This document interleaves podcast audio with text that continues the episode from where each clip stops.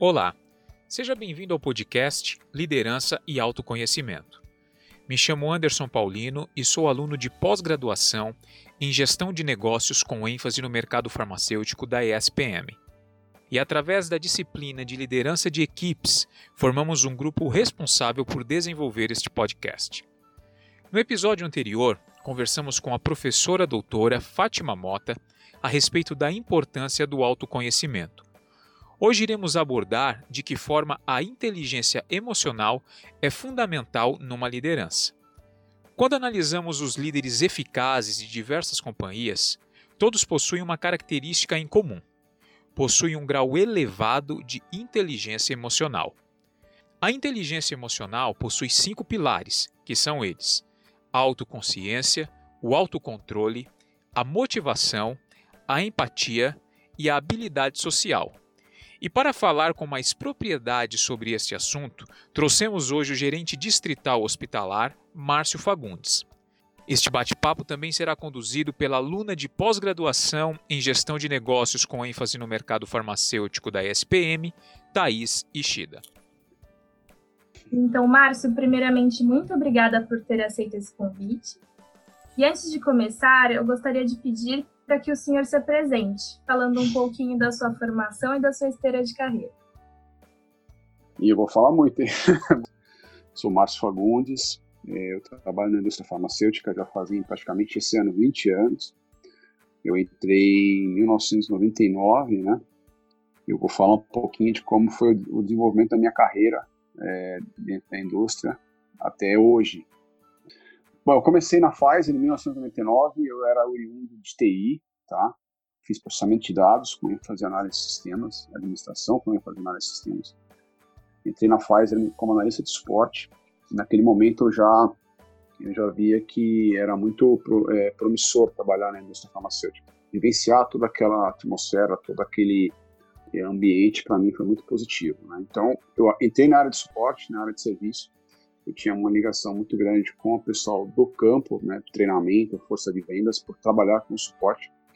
Mas é, em um determinado momento da minha carreira, eu decidi que eu queria ir para a ponta, né, eu queria fazer parte do time que estava na rua é, para trazer os resultados para a companhia. E aí eu consegui fazer uma mudança de carreira dentro desses 20 anos, né, para a força de vendas.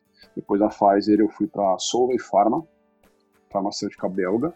Né, é, depois de dois, três anos, ela foi comprada pelo Abbott. Aí eu fui pro Abbott do Brasil, né? Aí fui, era campo, fui pro treinamento, porque eu já era treinamento, então eu tive que passar pelo treinamento. Eu queria fazer um job de campo, eu tive que passar por algumas etapas para cumprir isso.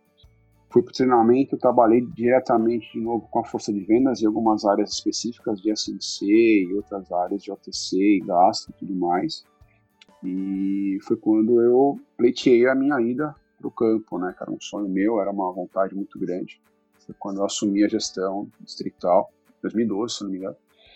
E desde então eu continuo na gestão, na força de vendas, é, Pfizer, Abbott. Depois eu fui para para AstraZeneca, um período super curto. Depois eu fui para Cristália, área hospitalar, e hoje eu estou na União Química, nessas duas últimas é, totalmente voltadas para a área hospitalar. Então, esse aí é um desenho meio rápido do que eu passei na minha experiência para gestão na indústria farmacêutica. Certo. E uma característica fundamental da autoliderança é se questionar. Conforme você comentou, você iniciou a sua carreira na área de TI e mudou de área. O que te motivou a realizar essa mudança? Você acredita que o autoconhecimento foi importante para tomar essa decisão?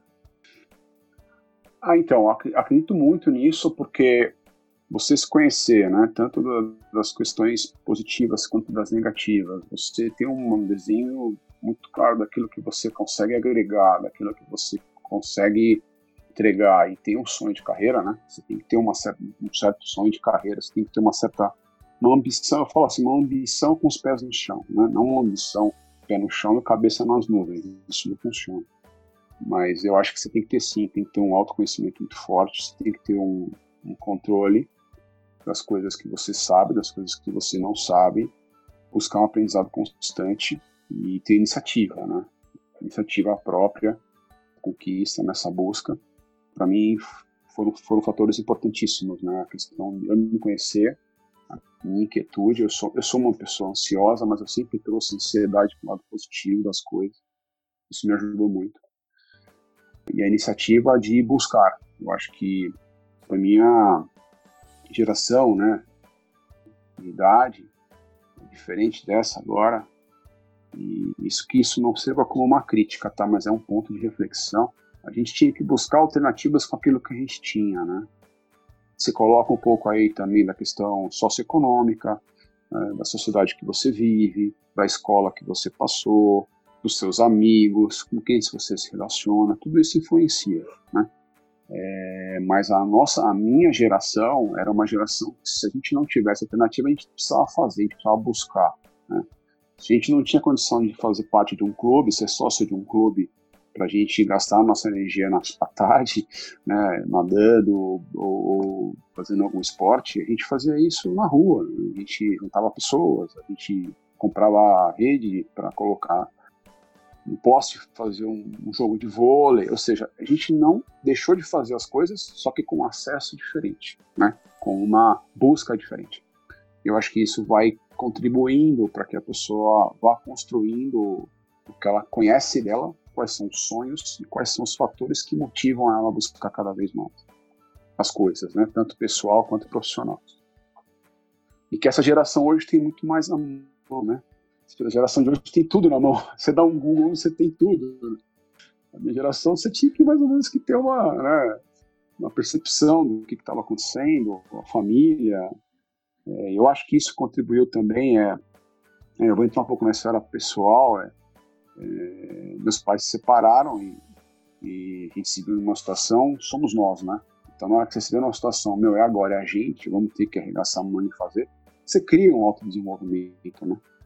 Não é o caminho mais, mais desenhado ou esperado por alguém, mas é uma situação que você tem que que, que você, tá, você vai se deparar no momento e que você tem que fazer alguma coisa por ela. Então, acho que a soma disso contribui bastante. E quando você pensa nos maiores desafios que enfrentou, você acredita que a inteligência emocional contribuiu para que você obtivesse sucesso? Bom, Thaís, é, é óbvio que nesse caminho né, que eu tracei para mim, vindo de uma área não direta, ou seja, é, eu, eu, eu, eu, cheguei onde eu queria por caminhos diferentes. Eu tive que investir uma relação de tempo maior do que uma pessoa que começa em estágios diferentes, né? Eu me formei em 98, eu já tinha uma certa idade, né? Depois aí eu entrei na fase em 2001, suporte, é, TI, informática. Eu tinha uma relação com as pessoas, mas é, é, eu era acionado somente para resolver problemas, isso me incomodava. Eu não queria só resolver o problema, eu queria fazer parte da solução. Não que eu não fizesse em TI, mas eu tinha um teto, né? Eu tinha um limite, eu não podia extrapolar mais. Então, é, neste momento, você tem que contar com uma segurança e uma maturidade e uma espera muito grande para que as coisas aconteçam no melhor momento possível, né? É, a ansiedade que eu trazia de querer fazer as coisas, de que as coisas acontecessem para mim, eu tive que ter um controle muito grande para não errar o timing das coisas. Aquela questão né, da junção das estrelas, né? No mundo corporativo, você tem que estar na hora certa, no lugar certo, com a pessoa certa para te ajudar. Isso existe. Isso não é mentira, isso é verdade.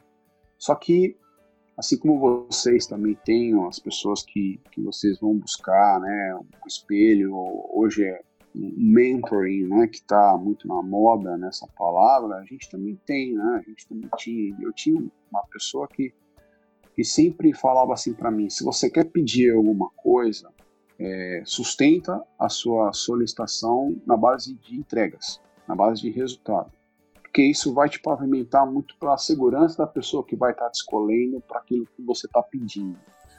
E eu acho que isso é inteligência emocional. Você se conhecer, você saber o time das coisas, você olhar o ambiente, você entender o ambiente político que você também está entrando, né? O mundo corporativo é um ambiente político. Hoje você tem cursos que te auxiliam a, a, a como se comportar em liderança é, é, política, né, comportamento político, né. Hoje em dia, além da questão da entrega do resultado, você tem a questão política. Com quem que você se relaciona, com quem que você consegue estipular uma relação de confiança, como as pessoas confiam em você. Hoje, as coisas não se baseiam somente em, em resultado. Então, eu acho que é, eu tive um sucesso, né? Eu fui ser gestor com 43 anos, é, meio tarde, né? porque eu tinha desenhado, mas foi o investimento que eu tive que fazer pela escolha que eu fiz lá atrás de ir para tecnologia e para administração, mas depois me, me vem vendas. Então eu tive que investir um tempo para isso e isso eu, eu acredito que seja um fator muito determinante que eu tenha desenvolvido uma inteligência emocional para saber a minha hora certa de procurar e de alcançar aquilo que eu que eu estava almejando para mim como carreira. Márcio, você acredita que ter um bom autoconhecimento e saber de forma clara o seu sistema de valores auxilia no desenvolvimento da inteligência emocional? Eu acho que cada vez está tá cada vez mais claro que você tem que ter uma base de um tripé que a gente já fala sobre isso há muito tempo, mas a sociedade por si só é, experimentou não buscar isso nas, é, com uma profundidade, mas acho que no, hoje ou mais para frente a gente vai chegar nessa conclusão. A pessoa ela tem que estar tá espiritualmente é, resolvida, tá?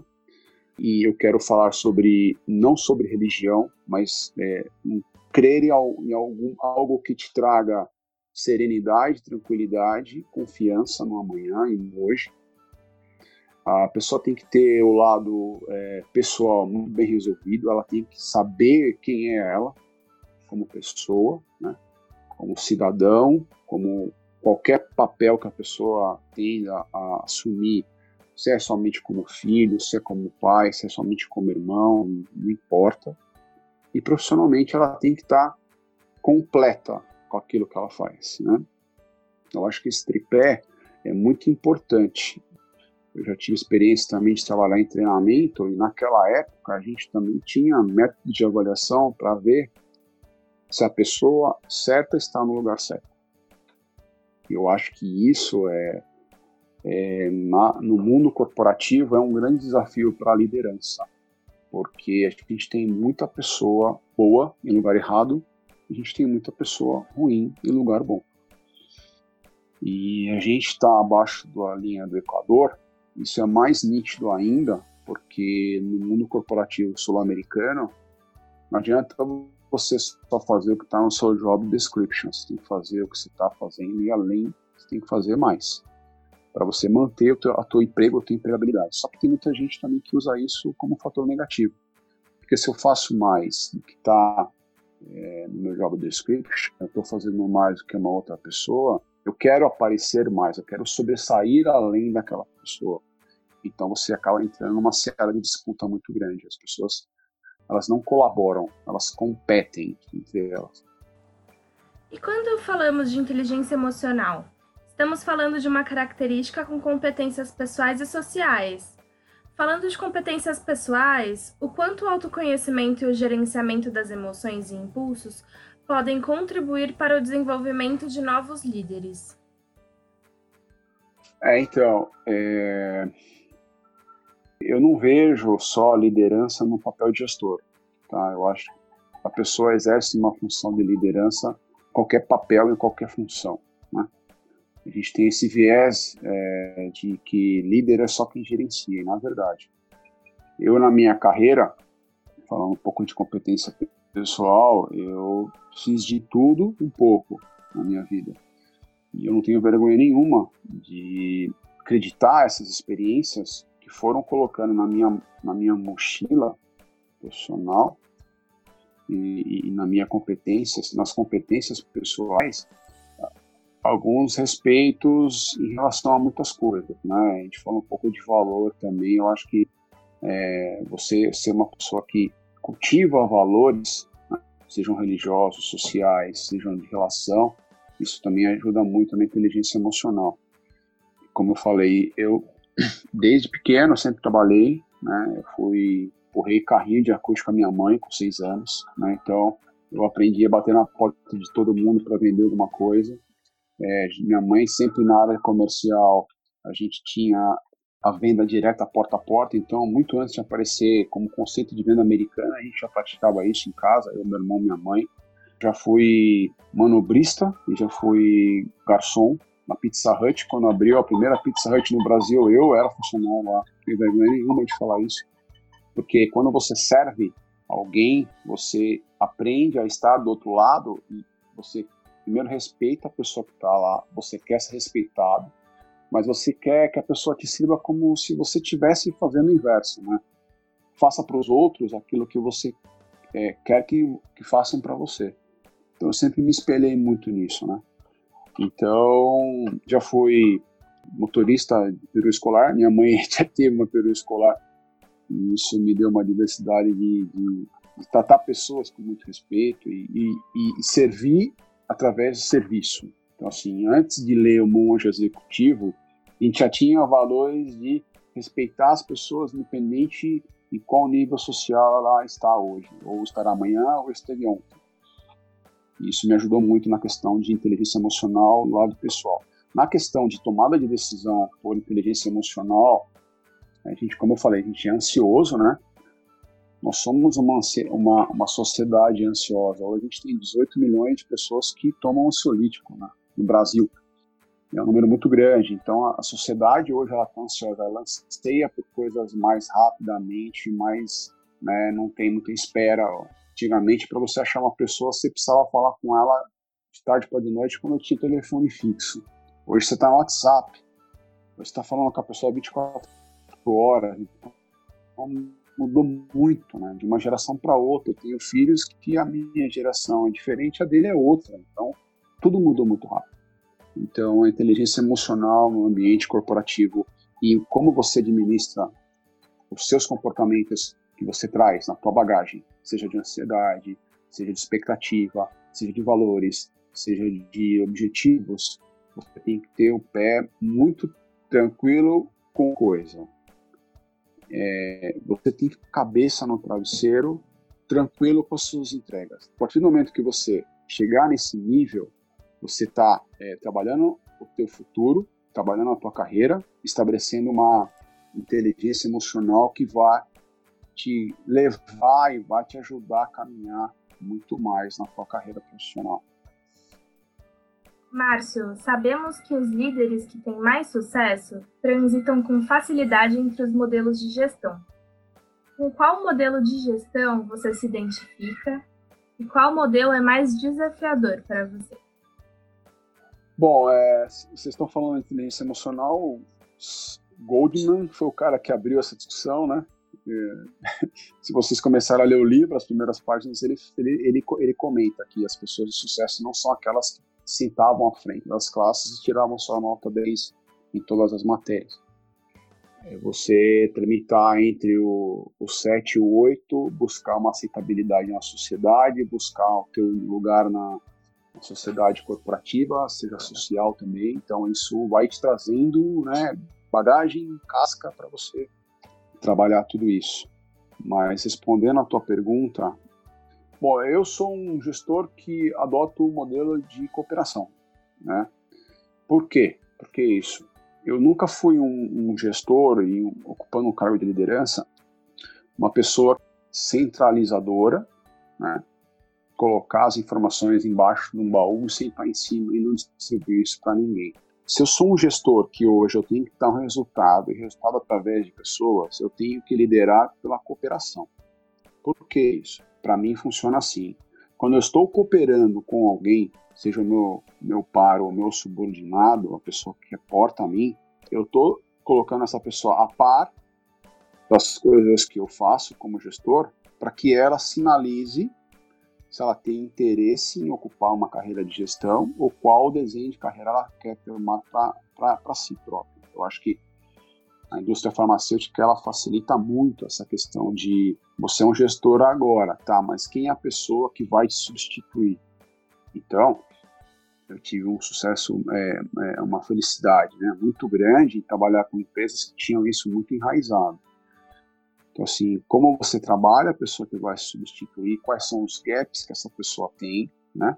E o que você está fazendo para tal. Então, é, a minha gestão é uma gestão de cooperação, porque a pessoa que está observando o que eu estou fazendo, eu estou dando uma chance dela aprender, eu estou dando uma chance dela se sentir no meu lugar, então eu trabalho empatia, e eu estou dando a, a, condição também dela olhar a gestão sobre o resultado, o que estamos entregando ao contrário, né, na, na mão, na mão dupla, né. Então, para mim, é a cooperação como modelo de gestão, e o que eu tenho mais dificuldade é uma gestão de centralizadora, e que me deixe sem condições de espaço para pensar, propor, agir e errar.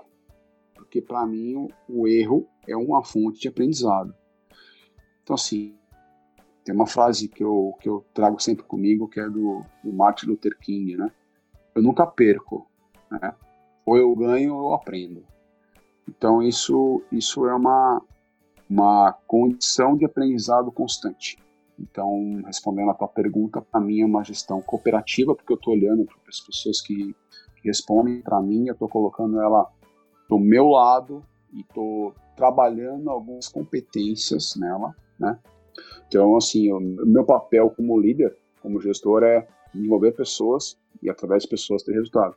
Então, eu não posso só cobrar resultado de uma pessoa assim que eu dei para ela uma condição de desenvolver, desenvolvê-la, né? E na carreira e que ela seja feliz. Né? Eu acho que quero crer que, que a liderança daqui para frente, tá, do século 21 final para 22, que ela olhe o erro como um fator de desenvolvimento, como um fator de espaço e de crescimento e não só punitivo, né? Eu nunca fui favorável na minha gestão, com equipe e time de vendas, a simplesmente substituir uma pessoa porque ela não responde, seja por números, seja por comportamento. Eu sempre me coloquei na situação de que se ela está ali, alguma coisa o trouxe. Eu só preciso validar se o que trouxe ela até ali é o que vai fazer ela caminhar até para frente. Então, assim, se não for, eu, eu como líder tenho o papel de mostrar para essa pessoa que ela está num momento, numa carreira, num lugar errado. E se eu conseguir reverter essa situação, eu também me dou muito satisfeito, porque esse papel do líder, eu não acredito só em substituir pessoas, eu acredito no papel de desenvolver pessoas e ser feliz com aquilo que você faz. As pessoas precisam ser felizes, pessoas certas nos lugares certos. Eu acho que a, a gente precisa viver um propósito de vida. Qual é o propósito do teu trabalho? Qual é o propósito da tua carreira? O que, que, o que, que te motiva? O que, que te faz levantar todo dia? Não é teu chefe esperando no ponto, não é é alguém te cobrando, não é alguém te olhando, não é isso. É o que, que te move, né? A gente costuma falar por quem os sinos dobram, é o que, que te motiva, o que, que te faz viver, o que, que te faz acordar todo dia num cenário de pandemia como que está vivendo, mas está no computador às oito e terminar às seis, porque você tem um, um valor pessoal, você tem uma entrega pessoal primeiro, você tem uma entrega, uma responsabilidade para a companhia, que você recebe o seu salário e o propósito daquilo que você faz. Acho que a vida tem que estar sob propósito. Propósito de vida é uma coisa muito importante para mim. E para finalizar, Márcio, se você pudesse dar um conselho a um profissional que busca um cargo de liderança, qual seria esse conselho? Olha, primeiro que essa pessoa ela vai ser todo dia exposta a uma situação de desafio, né? E tem outra frase do Luther King que eu gosto muito, a, a verdadeira vida de um homem se dá em momentos de controvérsia e desafio, porque em momentos de normalidade você não ressalta muita coisa, né? Tudo ok, tudo bem. Recapitulando o que eu falei, é, não acredito que a pessoa seja líder só porque ela é gestor, ela é líder em qualquer papel, tá? Acho que isso é líder de comunidade, líder da sua casa, você é líder do grupo que você convive, da amizade, você é líder do seu trabalho, mas não pela imposição. Acho que respeito você não impõe, respeito você se conquista. Acho que isso é um processo. É, então, a pessoa que quer encarar hoje um papel de liderança, ela vai ser modelo em alguns momentos. Eu tive lideranças que eu tive como aprendizado o que fazer e o que não fazer, mas eles sempre foram meus líderes.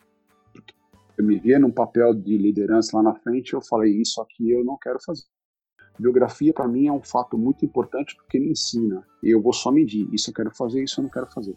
Adolf Hitler foi líder, mas ele usou a liderança dele por uma questão negativa das coisas. Então, a biografia me, me traz muitos ensinamentos. O esporte me deu muitos ensinamentos.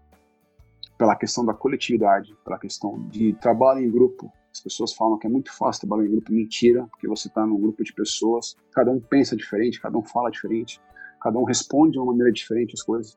Então, você, como líder, você tem que saber tirar o melhor das pessoas, não em detrimento delas para você, mas em capitalizar o que ela tem de entrega positiva para em relação a outra pessoa. É, então, assim, eu, eu, gosto de potencializar é, comportamentos positivos, trabalhar os negativos, e eu sei que cada um responde de maneira diferente. Então, a liderança ela tem que saber que ela vai ser cobrada todo dia, que ela é modelo, que ela tem que ter uma leitura muito muito nítida e muito clara de quem, com quem ela trabalha, tanto para cima quanto para baixo, tirar o melhor das pessoas, saber o ambiente que você está vivendo politicamente, ser feliz e viver com propósito. Esses são os meus conselhos para as pessoas que vão encarar papel de liderança. Eu tenho um livro aqui, se você me permitir, que eu, eu separei só uma partezinha que eu acho que é muito esclarecedor e está muito de encontro com o que a gente está falando, né? que chama-se Vivendo de Propósitos, tá?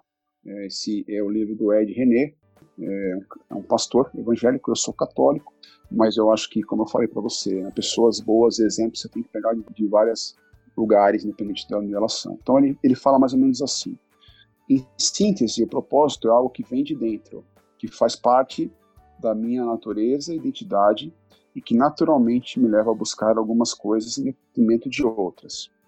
Para alcançar essas coisas que estou buscando, objetivo, estabeleço alguns padrões de medida, metas.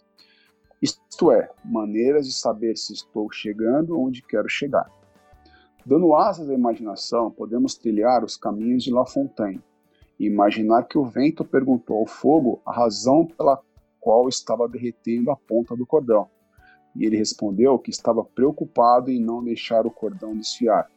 Mas no fundo, no fundo, gostava mesmo era de queimar. Derreter a ponta do cordão era a meta, evitar que o cordão desfiasse era o objetivo. Queimar era o propósito, pois o fogo foi feito para queimar. Na moringa sobre a pia da cozinha estava a água, ouvindo a conversa entre o vento e o fogo. Naquele instante pensou: também tem uma meta, ser bebida até o fim da tarde, e um objetivo, matar a sede de alguém, porque para isto existo. Este é o meu propósito. Sou água, fui feita para molhar. Então, as pessoas descobrindo o propósito de vida delas e colocando isso como propósito de carreira, fica muito mais fácil de você trilhar o caminho de liderança. Era isso que eu tinha para falar para vocês. Novamente, muito obrigado pela sua presença e por compartilhar conosco tantos conhecimentos importantes, Márcio. Agradeço e desejo sucesso a vocês na carreira de todos. Um grande abraço. Tchau, tchau. A você que nos ouve, obrigado por estar conosco. Em nosso próximo episódio, trataremos de temas importantes e que geram certa divergência de opinião. Falaremos a respeito da importância do feedback. Nos vemos lá.